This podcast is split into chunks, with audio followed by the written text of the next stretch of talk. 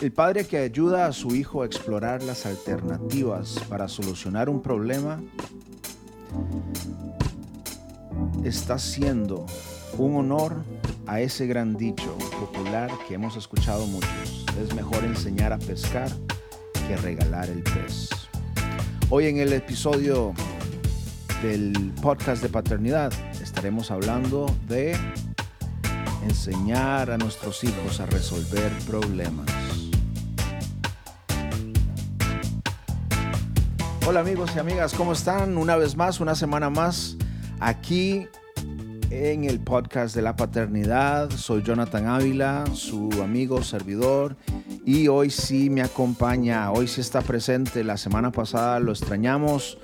Eh, el podcast, si lo escucharon, no se sintió igual, faltaba algo, le faltaba yo no sé cuál, como dicen en francés y era nada más y nada menos que Víctor Soto. Pero hoy ya lo tenemos, acá está amigo, bienvenido. Muchas gracias una vez más, saludos a todos, les damos la bienvenida. Este es su podcast favorito de paternidad. Pues estamos muy contentos de estar aquí otra vez compartiendo un tema más, un tema más que, que edifica y del cual aprendemos unos de otros.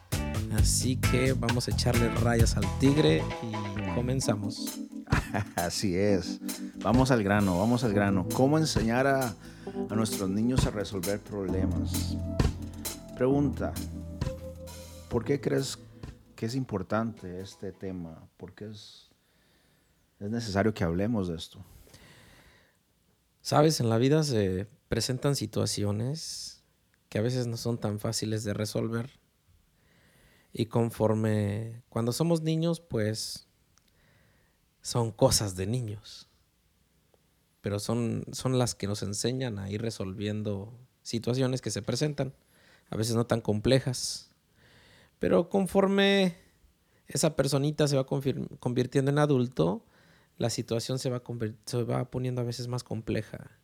Y debemos de tener la capacidad de poder tomar decisiones, discernir qué nos conviene, qué no, cómo pedirlas cómo hacer para que se arreglen esas situaciones o a quién recurrir, ¿no? Entonces, creo que por eso es muy importante el aprender a resolver problemas.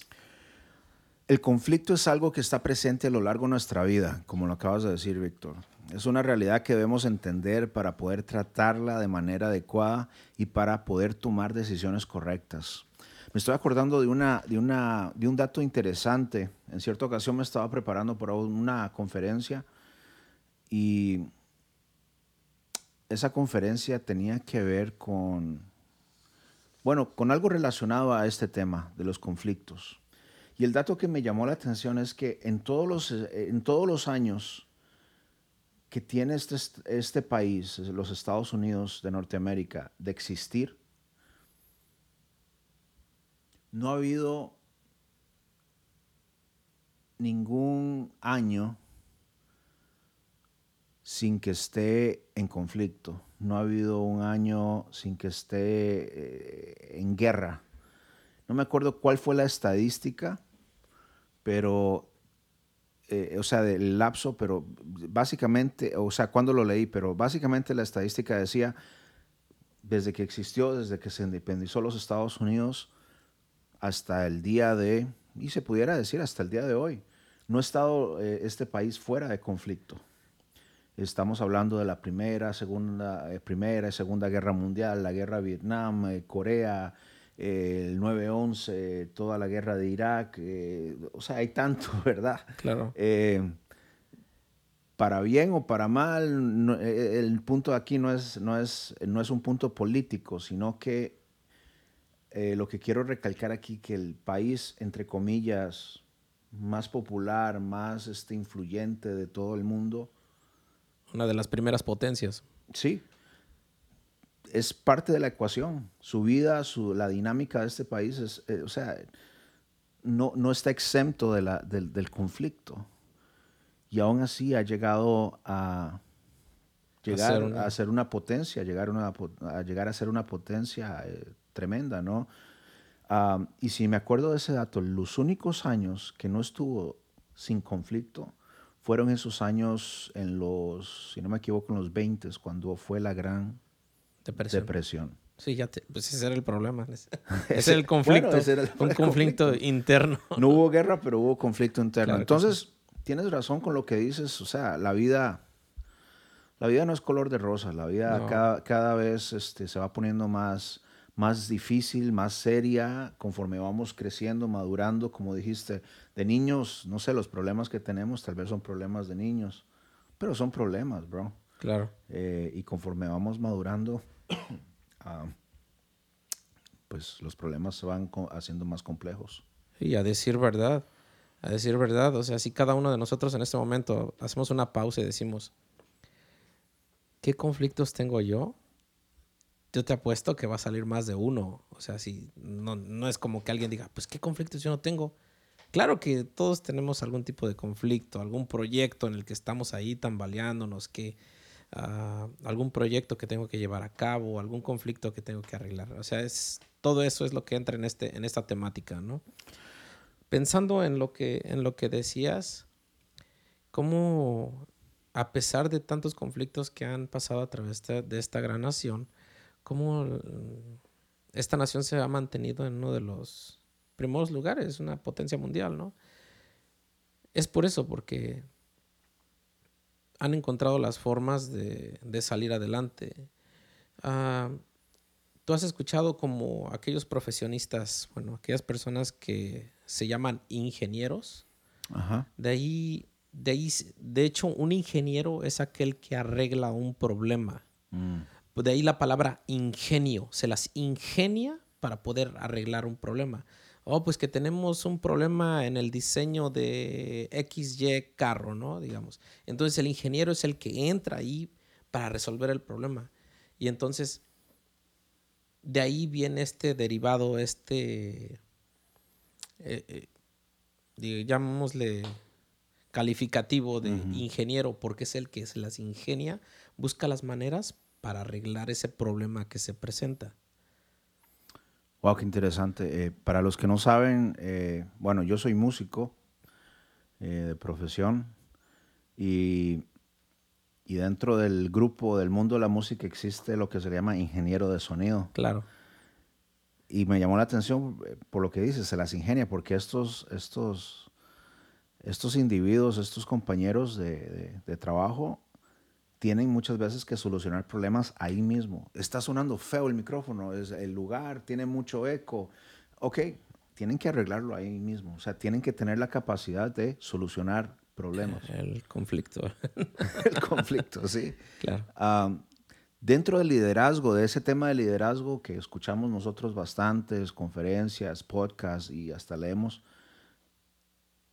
el, el resolver conflictos es parte del liderazgo, ¿no? Claro. Y yo creo que, eh, y dice, se ha dicho, y dice, para eso se le pagan a los, a los ejecutivos, los CEOs, no por lo, tal vez por lo que, lo que, lo que saben hacer, por así decirlo, sino por la capacidad de resolver conflictos, la capacidad de tomar decisiones, ¿no? Mm, recuerdo una historia, rápidamente así la cuento, y esto, esto no es, esto nadie me la contó, yo la leí en una revista, ah, no es cierto, yo la vi. Eh, en el trabajo alguien hizo un cochinero en el baño. Cochinero. Entonces, este, el bosser, el muchacho que se encarga de ayudarnos a limpiar las, mesas y todo, le fue a decir al store manager, hey, hay un cochinero en el baño. Yo no lo voy a limpiar porque sí estaba asquerosísimo. ¿Sabes qué? Wow, yo me quedé sorprendido. El store manager, el mero mero, se puso guantes, agarró un bucket, agarró soap, agarró toallas, agarró una cosa para tallar. Todos vimos cómo se puso eso.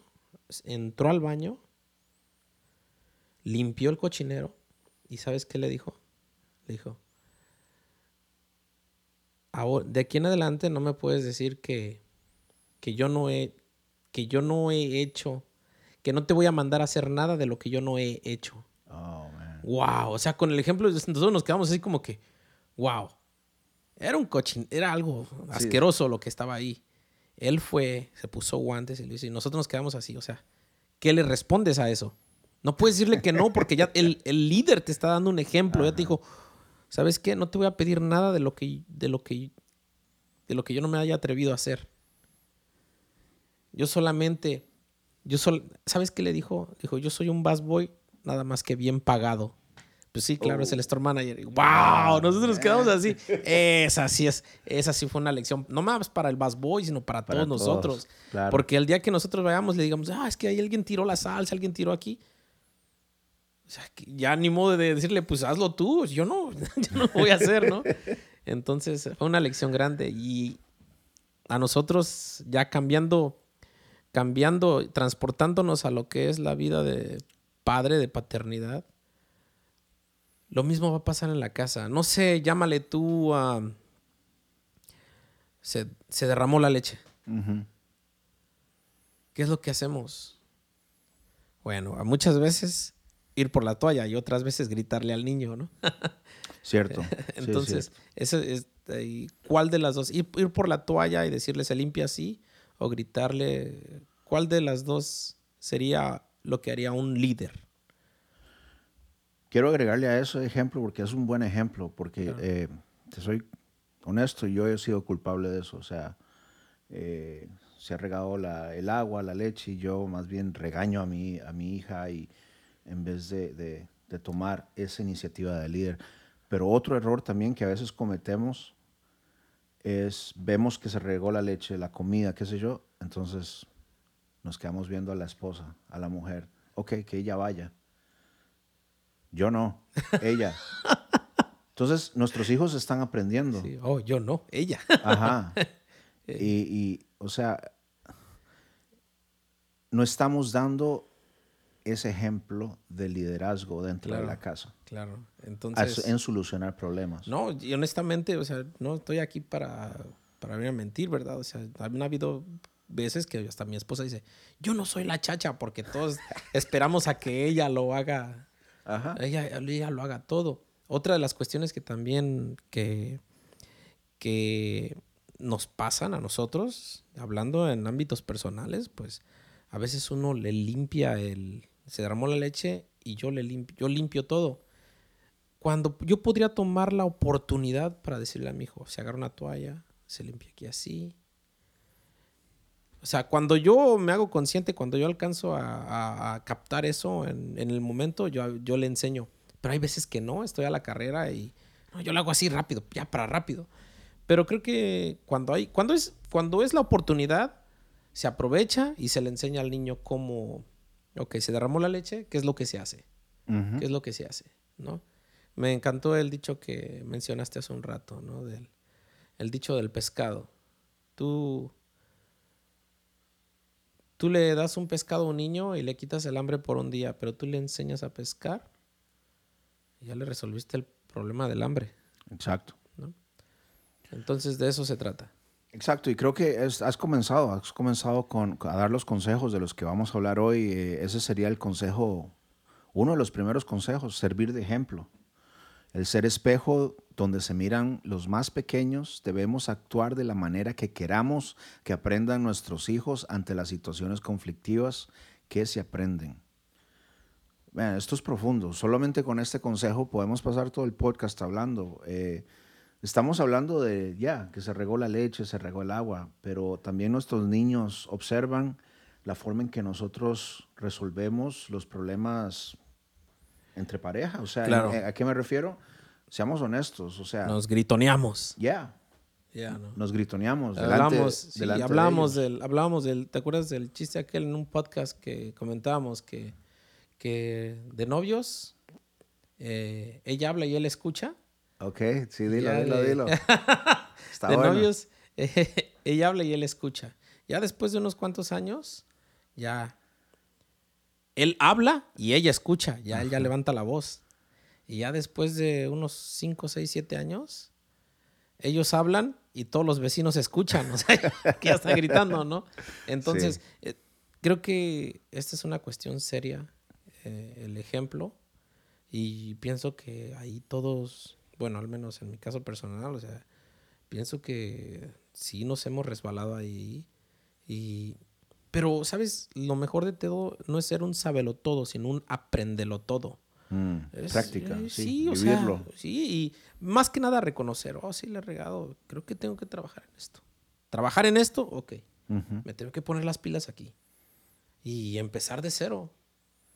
Hace, hace un momento hablábamos de que la vida nos pone en unas situaciones muy difíciles y, y te iba a decir, a veces nos ponen de rodillas la vida. O sea, nos pone de Sí, rodillas. cierto, o sea, puede ser una enfermedad, tú no sabes, pero la vida te va a tumbar, te va a tumbar.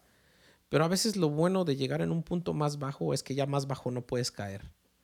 Solo tienes una, solo tienes una opción. Solo hay un, solo hay un lugar para donde darle, para arriba. Porque ya le ya estás en lo más bajo, en lo más, ya tocamos fondo, ahora es tiempo de ir para arriba. ¿no? Entonces, la vida sí va a ser, va a ser difícil, pero aún así la vida es bella, ¿no? Ya, ya hablabas tú de lo que es el gozo, ¿no? Ese es el, el- el episodio eh, de, la semana, de la semana pasada, ese episodio que, que lo hice solo. Eh, te extrañé. Yo creo que ese episodio me hubiera quedado mucho mejor si hubieras estado acá, Víctor. Lo volvemos a grabar. Creo que hay que volverlo a una parte 2, hablar del gozo. Parte 2, me parece perfecto. Entonces sí, debemos de, de ser eh, ejemplos, espejos de lo que nuestros hijos necesitan ser. Eh, me gusta este otro consejo, negociar, el arte de negociar. Fantástico, es, lo, es algo de lo que más me encanta a mí. ¿En serio? Sí, sí. Wow. Les he dicho a mis hijos cuando vienen y me, me piden las cosas de una forma. Es que yo, es que yo ya te he dicho muchas veces, mija, aprende a negociar. Mijo, aprende a negociar. ¿Qué, ¿Qué palabras me vas a decir para convencerme? No vengas y me exijas así. Aprende a negociar. Y se quedan. a- Cuando tú les dices, ya cuando tienen edad, ya que son adolescentes, y tú les dices, aprende a negociar. O sea, ¿cómo vienes y me hablas así? ¿Quieres que yo te consiga las cosas? O sea, aprende a negociar, aprende a pedir las cosas. Exacto. Y toda la vida, toda la vida, yo he escuchado en los, los libros, toda la vida va a ser negociar. Toda la vida. Todo, aunque, todo, todo. aunque muchos como que satanizan este tema, esta temática de negociar, porque dicen, no todo en la vida es negocio.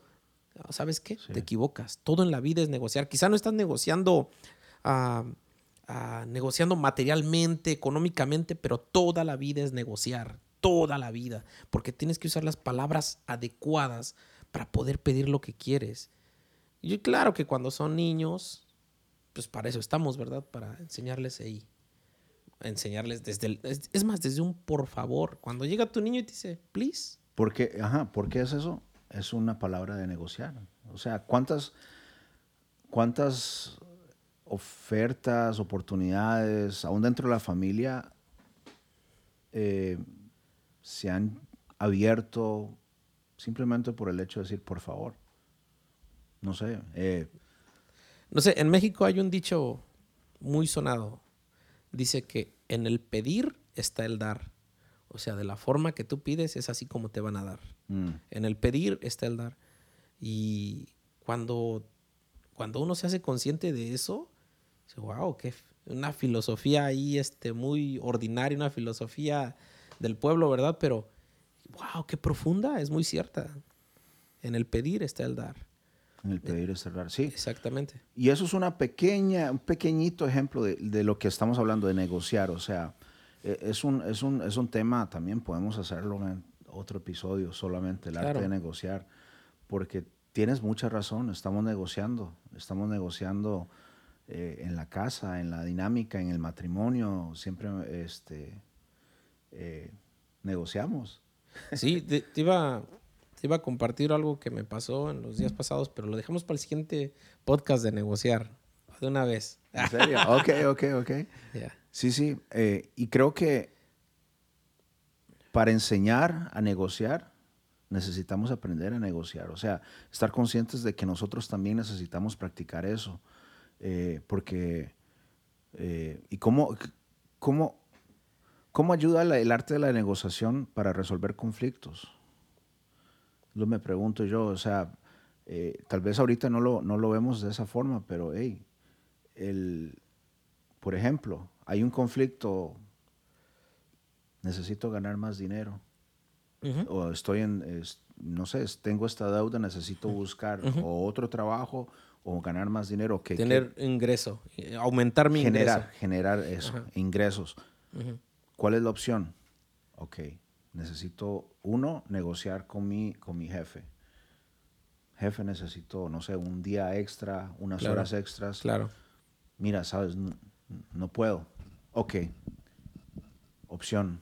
Jefe, si no me puede dar las horas extras, ¿Qué le parece si más bien me quita tal vez unos dos días para yo encontrar otro trabajo? Exactamente. O no sé, ¿qué otro ejemplo? Y negociar, ahora, negociar con la familia, esposa, hijos, chicos, vamos a vender tamales. Exacto. Yo quiero el apoyo de todos, somos un equipo, ¿sabes qué? Entre todos vamos a amasar la masa y me van a ayudar a embarrar masa en las hojas de tamal. Pero explicarles, miren, vamos a salir de este problema, tenemos esto, esto es lo que tenemos y esto es lo que podemos hacer yo puedo estar más horas en el trabajo o puedo pasar más tiempo aquí con ustedes. Quizá ustedes van a decir, oh, pero haciendo tamales aquí, eso no es tiempo de calidad.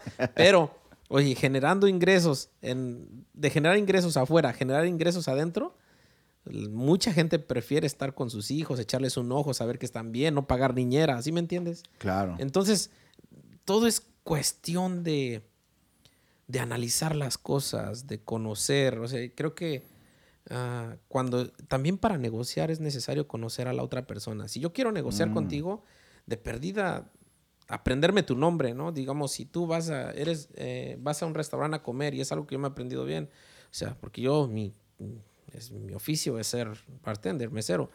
Y cuando me toca ir a mí como en, fe de comensal, o sea, ir a comer de cliente, trato siempre de llamarle al mesero por su nombre. Dicen que el sonido más dulce que tú puedes escuchar en esta vida es el dulce sonido de tu propio nombre. Si yo te digo, disculpe señor, es como que, disculpe señor, me podría, si yo te digo, Jonathan, ¿me podrías regalar un poco de agua? o Jonathan, o sea, disculpe señor, van pasando tres personas, pues ¿cuál de los tres, no? Pero si yo te digo específicamente, te llamo por tu nombre, cuando yo te llamo por tu nombre, tú volteas porque es, es algo especial. Tu nombre es algo especial. Jonathan. Entonces, y no estoy hablando de enseñarles al. Bueno, los niños también es bueno enseñarles esto, pero si el niño ya sabe. Y ellos son muy listos porque ellos saben a quién pedirle las cosas. Sí. O papá o mamá. Y no estamos hablando de que ah, no tienen la suficiente inteligencia. No, sí saben. Saben a quién ir a pedirle las cosas saben a quién no. ¿No? Bueno. te cuento este, este ejemplo. Bueno, sobre todo es mi hija menor. No sé de dónde sacó estas estrategias porque todavía no sabe leer para leer libros de negociación. Pero te cuento lo que hizo una vez en el supermercado. Estamos en la tienda, estamos ya listos para pagar y tú sabes que a los lados siempre hay eh, dulces, chips, ¿verdad? De hecho, con ese, con esa, con ese fin lo hacen las tiendas. Es una, una estrategia que usan. Es más, si tú vas a una tienda de ropa, digamos que tú vas, ah, bueno, digamos que tú vas a cualquier tienda de ropa, siempre en la caja hay, dulces o peluches o chicles, caramelos, lo que sea. Pero es una estrategia de la tienda para el que lleva niños, le pida papá. Te cuento lo que hizo lo normal es que ella, mi hija, mire los dulces y me diga, papi o daddy, quiero dulces. La respuesta más lógica es, sabes que no, no puedo. Pero mira lo que hizo y no sé dónde lo agarró. Ella agarró un dulce, no me acuerdo qué, qué marca de chocolate y una bolsa de chips. Lo agarró así y me dijo, papi, ¿cuál quieres para mí? ¿Este o este? Y yo dije, ah, es, o sea, dije, este, y ya, ok, lo puso. Y yo me quedé, pero, eh, ¿qué pasó aquí? ¿Qué pasó aquí? Eh, ah, me quedé sin palabras, así como estoy sonando. Se, salió con la suya. Te, tomó un minuto procesarla. Sí, ¿qué estaba pasando? ¿En qué momento me convenció? ¿En qué momento dije que sí? Sí. Eh, en, en, otra ocasión viene, se me acerca, estamos aquí en casa y me dice, viene y me hace este, una caricia. Papi, I love you. Y yo, ah, yeah, I love you too. Can I have some ice cream? ¿Puedo agarrar un helado? wow. Ok, o sea, es como, no sé qué onda. Eh, no sé si es una cualidad que nació, pero me dejó así el arte de negociar. Ellos eh. ah, son,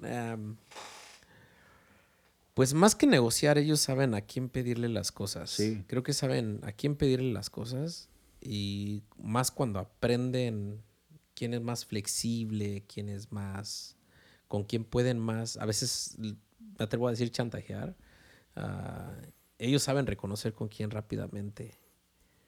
Entonces, bueno, pues ahí quedó. Bueno, para cambiar de, antes de cambiar de, de, punto, me, pregunto también ya, eh, ¿cuántas peleas familiares, cuántas relaciones tal vez se han terminado por no saber negociar, ¿no? Entonces, creo que es un tema para abarcarlo en otro episodio, o sea, el arte de negociar en la familia o algo así, no sé. Me, llama la me, llamó mucho la atención este, este sí, hay, hay, mucho en qué profundizar en este tema. O sea, yo te digo, pues no, no somos, bueno, al menos yo no soy un experto, pero me gusta compartir lo que me pasa, lo que he escuchado, lo que he aprendido. Entonces, pues para eso estamos aquí. Podríamos, eh, creo que en esto de negociar hay demasiados, demasiados factores que tocar, que mencionar, demasiados ejemplos que compartir. Entonces sí podríamos abundar en este tema. ¿Qué te parece si hablamos del otro consejo? Que este no sé cómo se dice en español, Víctor, pero en inglés es, se dice brainstorm, brainstorming.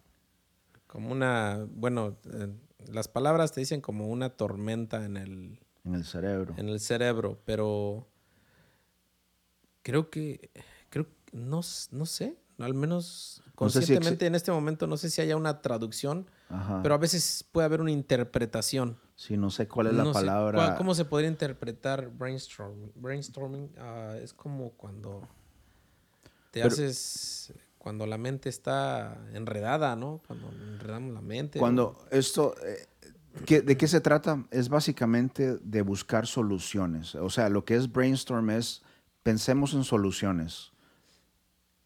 Sea que sea el conflicto, pensemos en soluciones. No, en otras palabras, y eh, me acuerdo porque esto me lo enseñaban en la, en la, en la secundaria. Oh, perdón, ya, ya sé que es. Es lluvia de ideas. Ok. Lluvia de ideas. Lluvia de ideas. Lluvia de, ideas. Ya, lluvia de Ok, ideas. de eso se trata. Enseñarle a nuestros niños, creo que es un buen ejercicio, lluvia de ideas, porque muchas, es muy fácil para los niños, sobre todo cuando tal vez no sé en qué edad entran, donde todo les da pereza o dicen no puedo, no porque no pueden, sino para evitar hacerlo y cosas así. De hecho, yo estaba hablando con un amigo que se dedica a todo este, a todo el negocio este de de real estate, de bienes raíces, y me estaba diciendo que estaban tratando de traer más gente, entonces dice que ellos tienen juntas cada lunes y se sientan y me decía que hacen lluvia de ideas. Entonces todo el mundo, ¿y si hacemos esto? ¿Y si? ¿Y si? ¿Y si? Empiezan a escribir todo. Entonces, una vez que ya hicieron esa lluvia de ideas, empiezan a escoger las que más podrían ser factibles. Exacto. Entonces, ese ejercicio es, es interesante porque pone el cerebro a trabajar, pone, eh, entonces, enseñarle a nuestros hijos, ok, no sé, no puedes hacer esto, o, te cuesta hacer esta, ok, ¿cómo lo puedes hacer? Trabajemos. Estaba leyendo un, ejemplo eh, de esta mamá que tenía un conflicto, tenía un conflicto con su hijo. Su hijo, a ver si le suena familiar, su hijo ya era adolescente, eh, y tenía el conflicto de que el cuarto de su hijo era un chiquero, ¿verdad? Eh, estaba desordenado. Yo sé que no pasa, es un ejemplo muy, muy lejano. Lejano. Yo sé que aquí en las familias que nos escuchan eso no pasa, no ocurre. No, aquí en Dallas, en Dallas Forward no pasa. Em, entonces la, la, mamá le dijo al hijo, este, necesito, este es el conflicto, tengo un problema, necesito que que arregles tu cuarto. Y el hijo, pues es que no puedo, eh, no quiero, me da pereza, siempre estoy cansado. Ok, pensemos, sentémonos a negociar, sentémonos a hablar. ¿Qué ideas? ¿Cómo podemos resolver este conflicto? Entonces, el hijo, bueno, tal vez puedo levantarme temprano, pero es que no, porque me da, ok, ¿qué otra cosa? Bueno, tal vez entonces hacerlo Este, después cada de la que escuela. te quites una prenda, ah, la pones en el lugar que va. Comenzaron, ajá, Sí. comenzaron ahí a tirar ideas y llegaron, dentro de esas ideas se dieron cuenta de esto. Mamá, es que, ¿sabes qué? Es que en el closet lo tengo lleno de, de- de- de ropa, de cosas. Ah, ok, entonces vieron otro conflicto. Entonces yo Ay. creo que podemos arreglar el closet. ¿Sabes qué, mijo? Yo te ayudo a arreglar tu closet. Vamos a comprar un mueble o comprar tablas, Shelves, no yeah. shelves para, para, para arreglarlo mejor. Ok, mamá, gracias. ¿Y sabes qué? Yo voy a intentar entonces este, colgar las, las prendas después. O Entonces llegaron a- deshacerme de a las cosas que ya no uso. ¿no? Llegaron a un acuerdo. ¿Y cómo pudieron llegar a resolver ese conflicto? Tirando ideas, tirando ideas. Claro. Y, y eso, eso motiva también la comunicación, que por ahí lo miré, es otro consejo. O sea, que es importante para resolver conflictos hay que, hay que hablar, hay que comunicar. La comunicación dentro de la familia, dentro de los hijos, tiene que existir. Y esto entra de acuerdo con el siguiente punto, Jonathan, Ajá. por Dime. democracia. Democracia. mm. Algo que, bueno, no sé si se conozca ya en, en mi país. Ah. Pero democracia, donde, donde todos eligen lo que es más conveniente, ¿no? Entonces, la, la mejor opción para eh, más benéfica es la que, pero por medio de elección, o sea, que todos eligen eso, no, no más que alguien dice por mis pantalones, yo esto así, no. Sino cuando es por democracia es porque todos están de acuerdo que esa es la mejor opción benéfica para todos. para todos. Qué bueno eso, porque eh, le da lugar, le da voz a nuestros hijos, eh, le da voz a, a- a nuestras esposas. Porque seamos honestos, muchas veces hemos cometido ese error como hombres. Imponer. Hemos tomado decisiones, hemos resuelto cosas, conflictos a nuestra manera, eh, sin tal vez tomar en cuenta los efectos que eso puede traer a nuestra familia, ¿no? Sí, totalmente. O en un dado caso, hasta quitarle autoridad a un miembro de la familia, ¿no? Exacto. Y cuando es a la esposa, peor aún. Uh, no Quitarle la autoridad a la esposa, no, no. Sí, no. Ella, ella tiene que creer que ella es la que manda. Ah, no, no, no, eso fue chiste, esa fue aportación mía. No, pero, pero sí, no, el hecho de quitarle autoridad a alguien en la casa, ellos, cada un miembro de la familia debe de, de pensar que, que tiene voz y voto, ¿no? Que su opinión cuenta. Sí, exacto. E- Ese ejemplo que tú diste anteriormente de vender tamales, por ejemplo, que haya algo, algún problema, un conflicto eh, económico. Y qué interesante que nos sentemos en familia a hablar. Mire, amor, esposa, hijos, ten- tenemos un problema. Como familia tenemos un problema. Tenemos esta deuda y hay que pagarla. O, o no sé, me cortaron las horas en el trabajo y no, va- no vamos a poder dar el presupuesto. ¿Qué hacemos? Ahí viene el brainstorming. Entonces de ahí tal vez sale eh, la esposa diciendo, bueno, tal vez yo pueda eh, hacer esto, otro Sí. proyecto, tal vez yo, eh, y, y los hijos. Ay, tengo cosas en el garage que no uso, ¿por qué no las ponemos en, en venta en, Exacto. en una de esas plataformas donde se ponen cosas usadas, etcétera? Y ¿no? los hijos también pueden comenzar a dar ideas. Yo puedo vender esto, puedo, no sé, qué sé yo. Entonces, de ahí, ok, ¿a, a quién le parece que vendamos tamales? No, pues, ¿A quién le parece que, que tenemos, tengamos un garage sale? ¿A quién le parece? Etcétera. ok, claro. ok, vendamos tamales. Pero la decisión fue tomada Mm, en, en familia, conjunto. En conjunto. Claro. Y, y eso me, me- me gusta, la, la democracia dentro de la familia. Y acabas de tocar el, el siguiente punto. Actuar de acuerdo con la solución escogida. Mm, una vez que todos eligen la mejor opción, vamos a hacer tamales, pues todos le vamos a atorar. A actuar. actuar, no hablar. actuar. Sí, no, Sí, vamos a actuar. actuar así. Ya va- ahora sí le vamos a dar, ah, le vamos a dar vida a lo que con palabras planeamos. Ahora sí, a darle vida. A hacerlo, Exacto. no nada más en que pura planeación y nada de acción, ¿no? Entonces, lo que planeamos, en lo que quedamos, eso es lo que le vamos a dar vida por medio de nuestros actos. Exacto. ¿Cómo, ¿Y cómo podemos actuar entonces? Poniéndole fecha a algo. Comenzando mañana vas a arreglar tu, tu cuarto.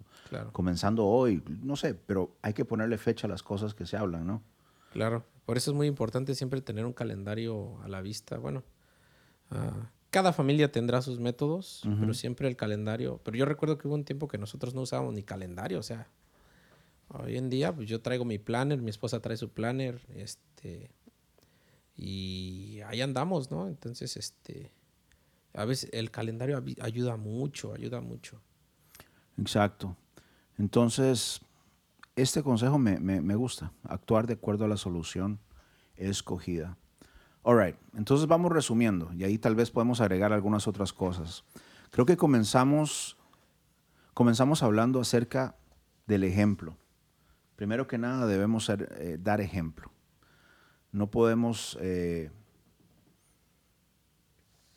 esperar que nuestros hijos aprendan algo que nosotros no estamos viviendo, ¿verdad? Claro. De ahí nos fuimos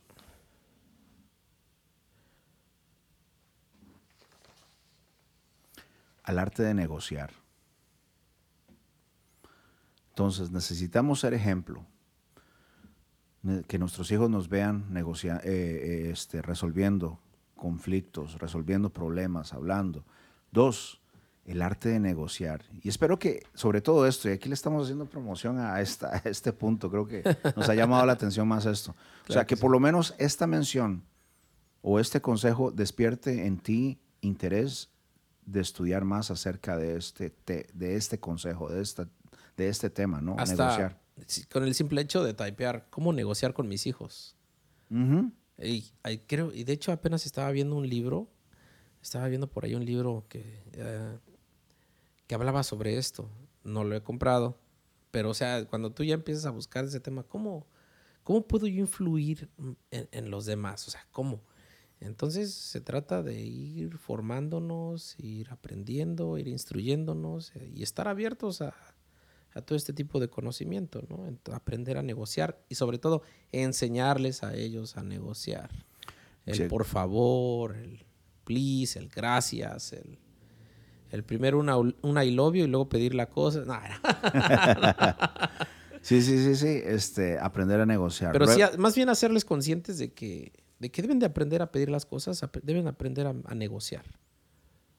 Ah, creo que, oh no, iba a comentar un, un, ejemplo que voy a salvar para el siguiente podcast. Ok, ok. luego, luego el siguiente consejo es lluvia de ideas aprendamos a desarrollar esa, esa práctica, ese, ese, principio, lluvia de ideas, ayudar tanto a nosotros, a nuestra familia, a nuestros hijos, a pensar en ideas, en soluciones. Que no nos dé pena, o sea, yo tengo y se me ocurre esto, decía un, decía un, decía un maestro, no hay ideas tontas, hay tontos que se callan. Exacto. ¿no? Entonces, aportar lo que tengas. Yo recuerdo Ah, recuerdo que en la secundaria a veces nos preguntaban, oigan, y a veces uno por miedo a que, híjole, se van a burlar de mí, no levantas la mano. Y resulta que dos segundos más tarde, un, el compañero de al lado responde lo que tú ibas a responder y tú así como que, oh, ¿por qué no lo dije yo? ¿Por qué no me animé a decirlo? Oh, qué buena pregunta. oh, excelente. Y hasta le aplaude, ¿no? Y, y, uno así como que, es lo que yo iba a decir. Revise mi cerebro, mire, yo lo iba a decir. sí, sí. Entonces, que no, no, bueno, eh, que, no nos, que no nos dé miedo las ideas. Eh, creo que eso es lo que hace este consejo. La lluvia de ideas nos hace a, perderle miedo a, expresar nuestras ideas, nuestras soluciones. Lo segundo es lo que tú compartiste, que también me gustó, la democracia en la familia. Elegir la opción que nos parece mejor a todos. Y por último, actuar de acuerdo a la solución escogida. O sea, no solo hablar, sino llega un momento donde hay que darle vida al plan. Darle vida al plan. A veces dicen que mucha planeación causa, mucho análisis causa parálisis. Entonces, ah, entonces no se trata nada más de puro planear, sino darle vida a lo que estás planeando, a las ideas. Exacto. Bueno, en nuestros podcasts eh, por lo menos en el último podcast eh, que estuvimos juntos, la eh, emoción. Control de... Control de emociones. Eh, comenzamos algo nuevo, que es dar un par de preguntas como para motivar la comunicación, la plática dentro de la familia acerca de este tema. Entonces, Víctor, ¿cuáles serían las preguntas acerca de este tema que podemos darle a los padres, a las madres, tal vez que nos están escuchando, para platicar? Eh, pues, ¿sabes? Ah, pienso que la primera pregunta debe ser una, creo que sería una pregunta personal, para mí mismo. ¿Estoy siendo ejemplo de cómo deben de actuar mis pequeños? Exacto. ¿Estoy yo siendo ejemplo a seguir para enseñarles a resolver problemas? ¿O soy una persona que en cuanto me llega el problema me ataca la, la incertidumbre, la desesperación y sabes hasta se convierte en ira. Lo evadimos también. o lo evadimos, nada más queremos no pensar en eso.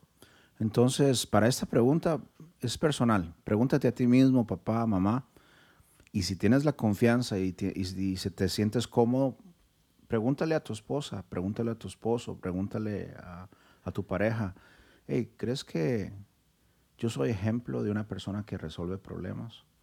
Eh, y platíquenlo a ver.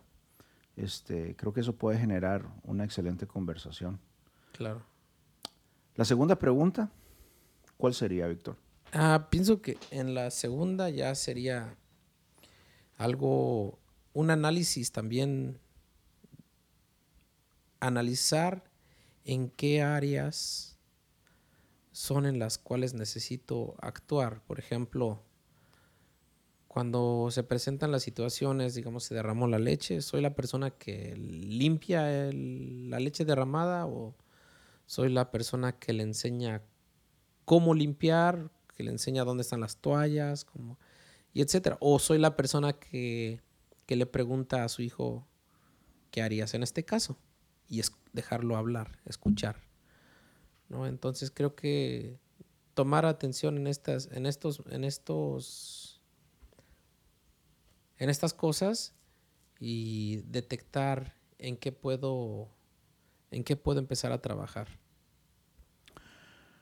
Bueno, el propósito de estas preguntas y, el propósito de, estos episodios los estamos enfocando en generar un diálogo entre mamá y papá, entre, entre pareja, eh, dentro del hogar porque creemos que la comunicación es, importante. Cualquier, cualquier tema que hayamos hablado y que vamos a hablar en el futuro, creo que es bueno hablarlo, comentarlo, comunicarse, platicar. Eh, entonces, por eso estamos dando estas preguntas como para ayudarte a ti, padre, eh, entablar una conversación acerca de estos temas con, tu, con la mamá de tus hijos, con tu esposa, tu, tu pareja, dentro de tu casa, porque muchas veces nos cuesta, nos cuesta platicar este tipo de cosas, ¿no? Entonces, por lo menos eh, puedes decir, ¿sabes qué? Especialmente al macho alfa, ¿no? Oh, esos, esos eh, nos cuesta, nos, nos cuesta.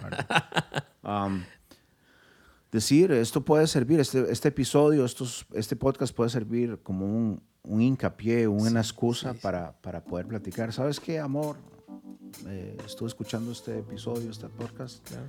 ¿Y qué opinas de esta pregunta? Bla, bla, bla, bla, bla. ¿Y qué opinas? Hey, ¿sabes qué?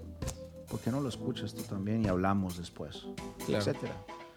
Entonces, ah, para eso estamos comenzando a hacer estas preguntas al final de cada, cada podcast. Para incitar al diálogo. Exacto. Bueno, amigos, es todo por hoy. Espero que este episodio pueda ser de de ayuda, de motivación. Y será hasta la próxima. Les damos las gracias por su audiencia y les pedimos que sigan compartiendo. Les recordamos que estos podcasts son patrocinados por Lumen Education. Para más información sobre esta escuela puede visitar nuestra página lumeneducation.org y ahí mismo pueden este, recibir más información acerca del programa de paternidad, las clases de padres que tenemos. Eh, estamos, eh, nos reunimos semanalmente y alguna de estas reuniones puede servirte para conocer a otros padres, a otros padres como tú y aprender de todos, escuchar las historias de todos, motivarnos, reírnos y por qué no, tal vez hasta llorar, aunque no me ha tocado todavía, pero hey, todos compartimos de todo un poco. Cosas personales, cosas profundas, así que muchas gracias y hasta la próxima. Chao.